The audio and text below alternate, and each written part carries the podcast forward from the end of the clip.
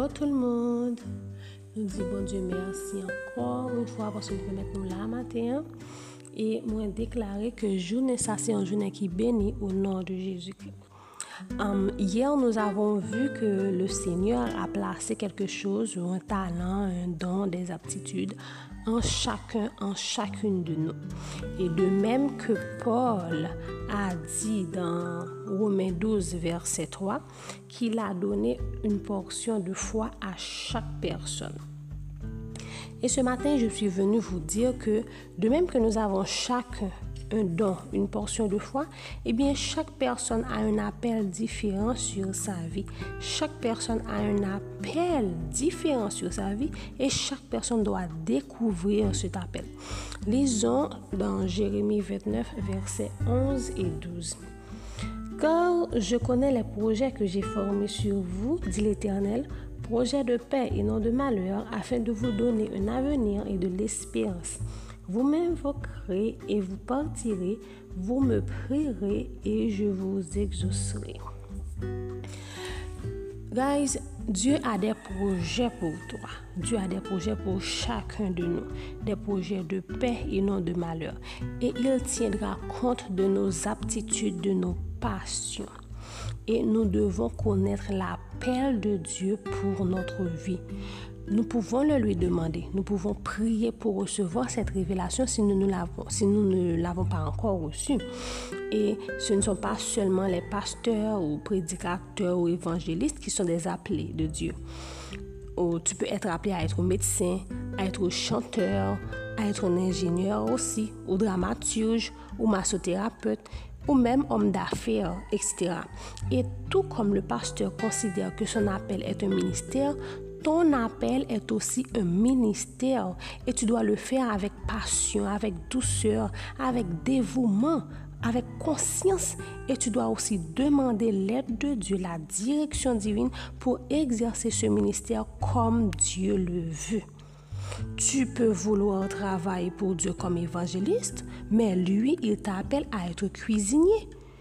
Et devine, en tant que cuisinier, tu touches et changes la vie de plus de personnes que tu ne l'aurais fait comme évangéliste. Tu aurais pu être un bien piètre évangéliste. Et pourtant, comme cuisinier, non seulement tu touches la vie de beaucoup plus de gens, et tu es doué dans ce que tu fais. Tu es excellent et tu as du succès. Dieu te connaît bien plus que toi-même. Donc, il sait exactement ce qui fera ta joie, ce qui fera ton épanouissement. Et tu travailleras au bénéfice du peuple de Dieu, à l'avancement de son règne et à la maturité de ses serviteurs. Rappelle-toi que toutes les personnes ne sont pas appelées à porter la même pierre dans la construction de l'édifice du royaume de Dieu. Et même pour les personnes qui sont appelées au même ministère, il y a quand même une différence. Regardez, monsieur que vous connaissez plusieurs pasteurs. Mais là, bien regardez, on voit que chaque a un sujet différent, comme si il y a un, sujet central pour le ministère. Et même si y a abordé le même thème, non, il chaque abordé un genre différent. Et le ministère Paiwa, yo chaque là, gen yon, yon, yon, yon, yon, yon, yon, yon, yon, yon, Ma soeur, mon frère, je t'encourage à chercher à connaître ton appel et comment Dieu veut que tu le fasses. Et dès que tu l'as reçu, demande à Dieu le plan et commence à y travailler. Fais confiance à Dieu et rappelle-toi qu'il te connaît mieux que toi-même.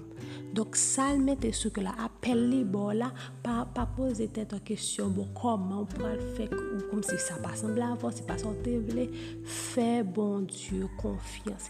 E pi wapon, un fwa ko rentre nan apel sa, un fwa ko deside suiv apel ke li te mette sou la volan, wapon ke se yon an pi bel chwa kote ka fe. E to wak ki na pa ankor Jezu.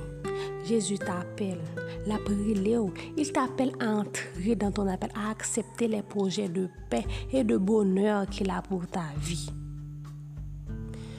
Guys, je vous encourage à rester attachés à la prière, à la parole de Dieu et que l'Éternel fasse luire sa face sur vous et qu'il vous accorde sa grâce. Restez bénis.